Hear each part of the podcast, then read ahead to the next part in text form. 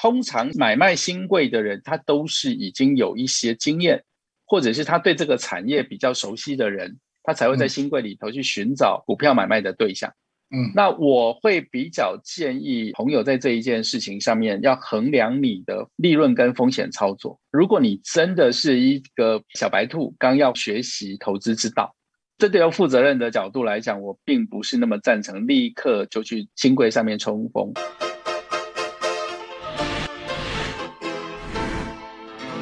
欢迎大家来收看《财富老司机》。我们这一集呢，准备讨论到一位年轻朋友的来信，他问到有关于投资新贵的股票的问题。我们想就长期的观点啊，来分析一下，就是投资包括未上市股票或者是新贵的股票，对于特别是想投资理财的年轻人，是不是比较好的一种策略呢？我我来说明一下哈，就是说，呃，初学者如果要投资股票的话，那以中长期的角度，它当然就是一个投资公司的角度。那不管上市或者上柜，其实它都有政府的相对应的机构，好，比如说 OTC 或者是上市的政府的单位再去做集合，所以它必须要有一定的法规跟财报的限制。所以呢，这种所谓的一级市场，它的股票上面是相对的稳定跟保险的，啊，只是说它做得好还是不好。但尽管是这样子，大家都还可以看得到上市贵公司里面，呃，一年总总有几家有下市的风险，或者是呃剧烈的亏损。好，那么大家也都有看到，在上市贵公司里面有出现所谓的财报不实的状况。尽管已经有政府上面的去监督做了 audit，那么我要跟年轻朋友说的部分是说，他说有很多的朋友在操作新贵的股票，然后赚了很多。你要这样说，是确实是的，因为新贵是一个所谓的第三市场，就是说有一些新的科技股，或者是它是一个风险相对比较大的新创的公司，它还没有。达到政府要求的，你要每年获利，然后呢，你的公司要很稳定，因为它就是新创嘛，它就是一个技术型为主的公司，所以为了要给这些创新型的公司有一个筹资的管道跟筹资的平台，所以有了新贵这件事情。那么还有新的部分叫创贵，那么这些事情它本身就是一个风险的。那如果要谈这个风险的部分呢，我们不如。把这个新贵之前，我们来谈一些更具有风险跟获利值，甚至已经比较接近是博弈型的部分，比如说未上市。那么未上市就是它还没上市，但是呢，大家觉得有希望，大家可以看得到未来，所以在它还没有上市之前呢，可能就开始去做一些股票的交易跟买卖。OK，老师，你记得我们当时候很多的未上市，比如说。什么电信公司的时候，亚太电信呐、东森啊，甚至当时候高铁在筹资的时候，也常常听说股条。他们都是那好，对，那买卖股条的部分。那其实这些后来都不是一个好的结果收场，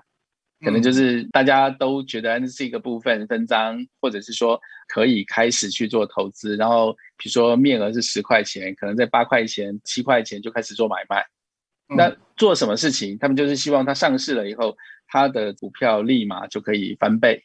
但是呢，你想要得到更好的获利，你本身能不能承受这样子的风险？这件事情是我要跟年轻朋友说的。那你说可不可以投资新贵哦？其其实我们一直的看法是，你不是投资新贵，而是你到底了不了解你想投资的那个公司，它本身的产业位置在哪里？它未来的趋势到底是有帮忙还是没帮忙？它如果是能够符合未来的趋势，那么在他还在小孩子的时候，你就培养他，同时间有他的股份，那当然好。但是呢，因为他还没有被认证，比如说，呃，选手在他十二岁的时候，你觉得他不错，你要投资他。可是比起一个二十岁，他基本上已经准备要进大联盟的选手，那他十二岁的。小朋友他未来他能够不能够进大联盟这件事情，他的参考的这个基数本来就很渺小，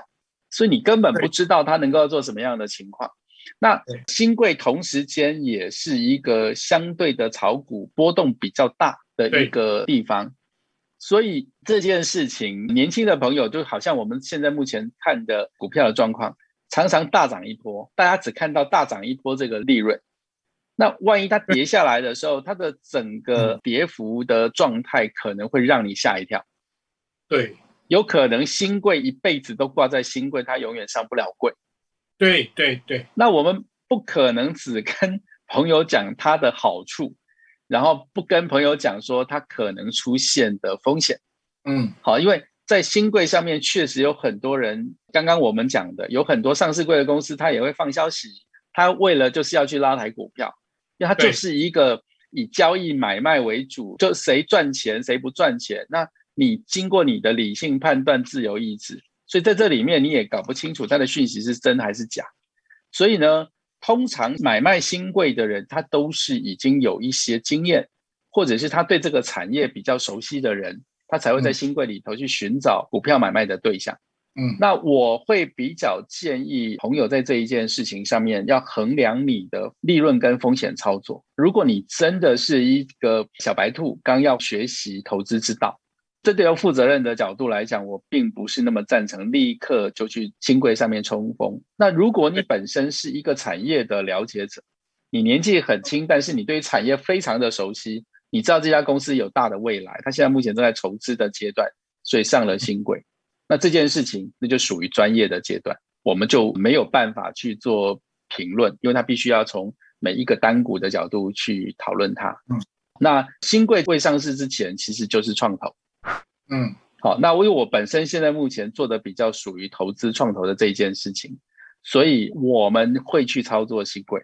但是在新贵上面的东西，我们绝对不会去看它现有的股价来去操作新贵，我们绝对是看它它现在目前有的状况，它到底有多少的未来性，我们甚至连它的营收都暂时都不会去看，我们只看它的技术跟它被人家挑中的核心是不是呃对未来。有一些更大的冲击，可以闯出一片天。好，所以呃，我希望朋友在做股票投资的时候，如果你真的有兴趣做股票投资，你可以先从上市贵公司的方式来做。以中长期的角度来讲，你们先得要知道基础的分析，有了基础分析，再去做技术分析，这件事情会比较稳。我特别要说一下，就现在的年轻朋友已经把股票的东西当成是一种游乐的手段。就是说，像现在目前的零股买卖、当冲这件事情，它其实越来越游戏化。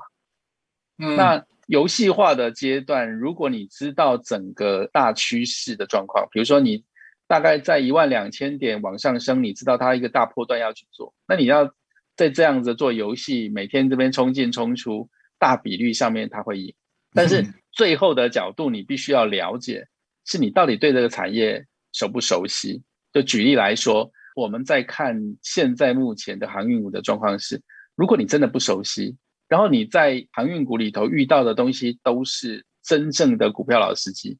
大家都是大把大把的钱在做多，那你一个小朋友再去做所谓的当冲，我觉得这个就真的是误入丛林的小白兔。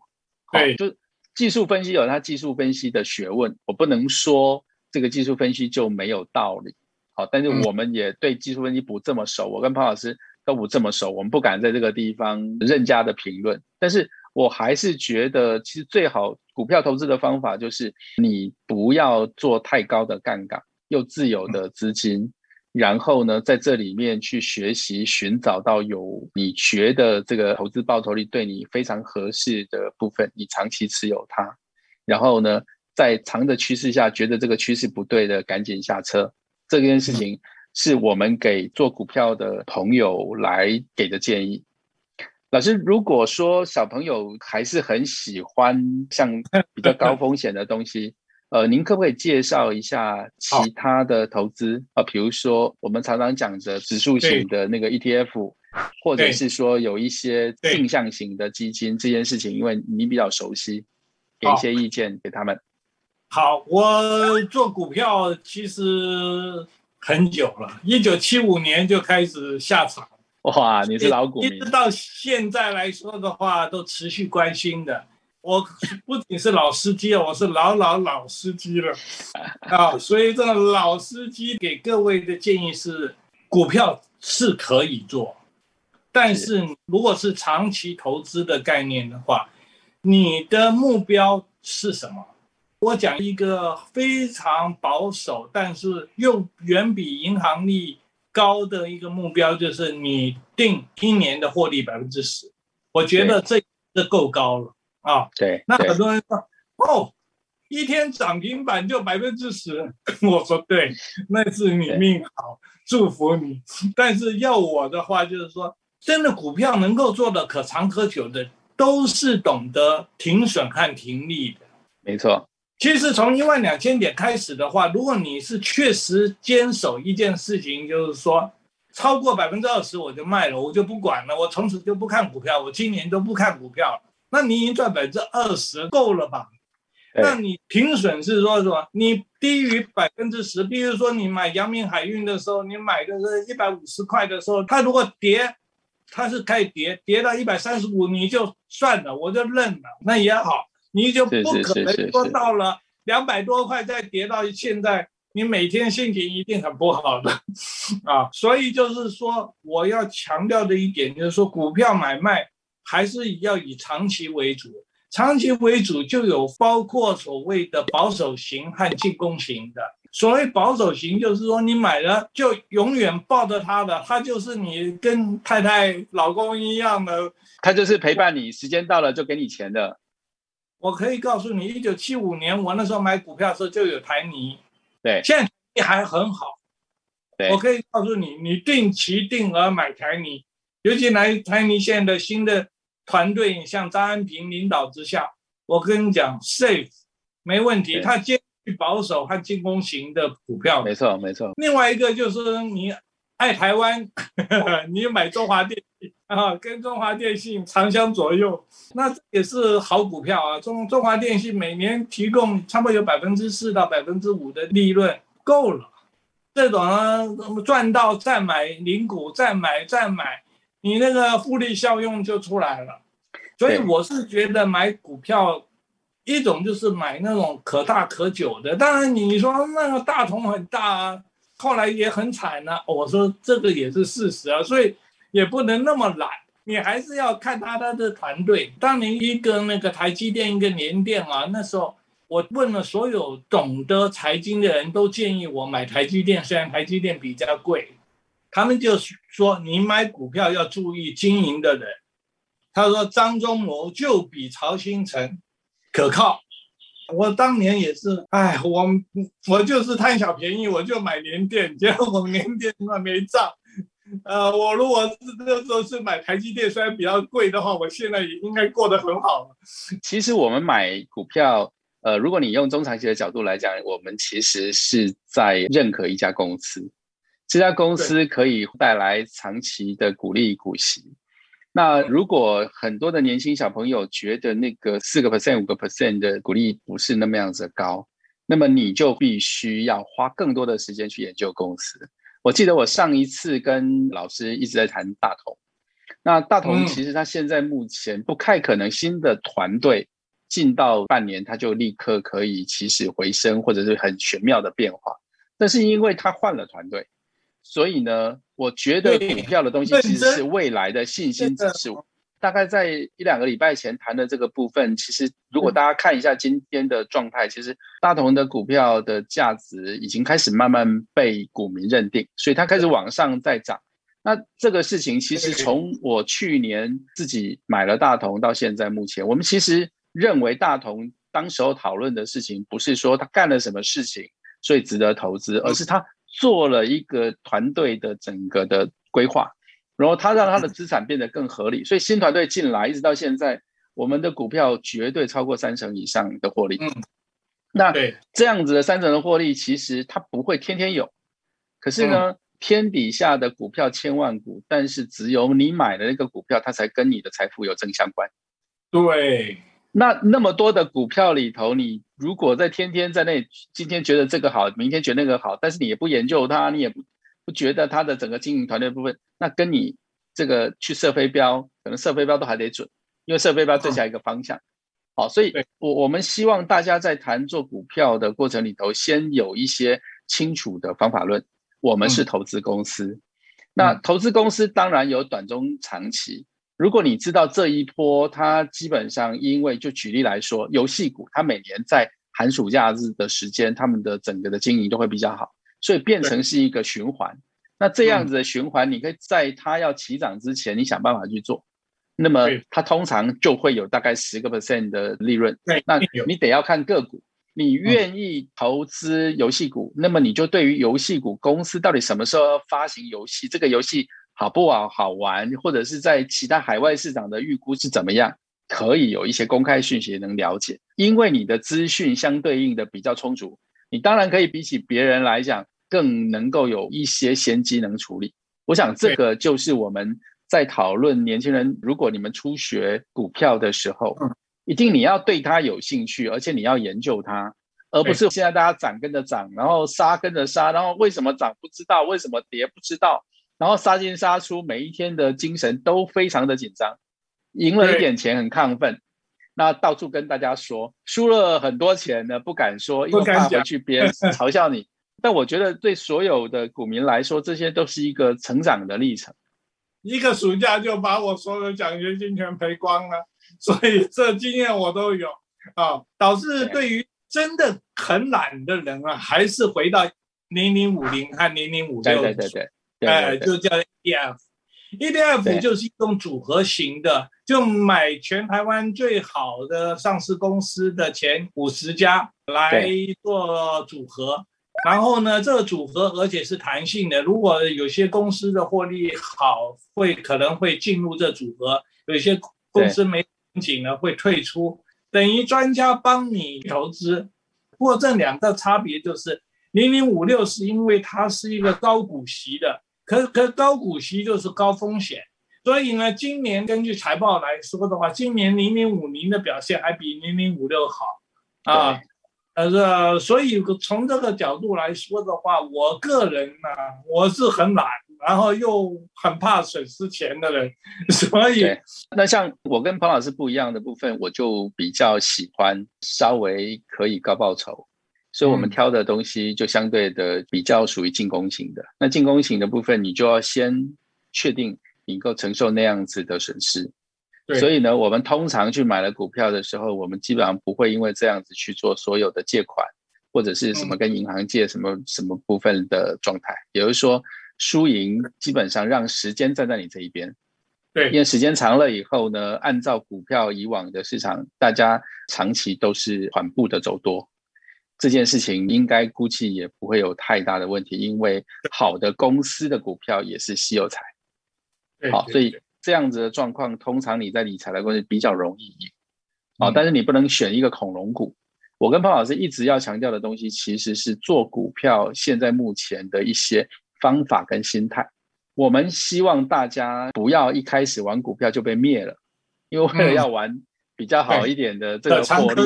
我希望股票是一个可以陪伴大家在财富自由的过程里头可长可久的工具，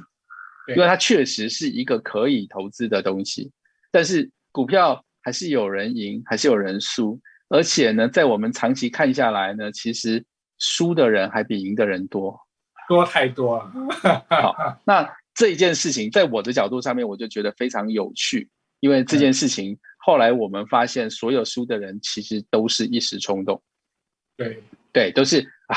已经守了很久了，看到这这张股这只股票一直涨，一直涨，一直涨，一直涨，受不了了进去，然后可能你就变成高档套牢。因为股票常常是未来的期待，那未来的期待它的变数真的太大，太大。好，那如果说。在一个你很清楚它会上升的波段上面，你去做技术操作，什么压力线啊，什么这个 K 线啊，这些事情都不会有大问题。但是我们常常要说的事情就是说，如果你能够看得到是上升还是下，那这件事情你玩股票通常不会输。可是问题，大家最大的问题就是在你不知道什么时候它会突然之间下翻黑。对，所以这个事情还是请年轻的朋友务必要稍微去做谨慎，多做一点功课。好。这样子你可以活得可长可久，那有一天你就会有一只股票跟你就会特别合拍，然后可以为你带来财富。谢谢彭老师。好，谢谢群人，谢谢，欢迎大家继续收看《财务老司机》，谢谢。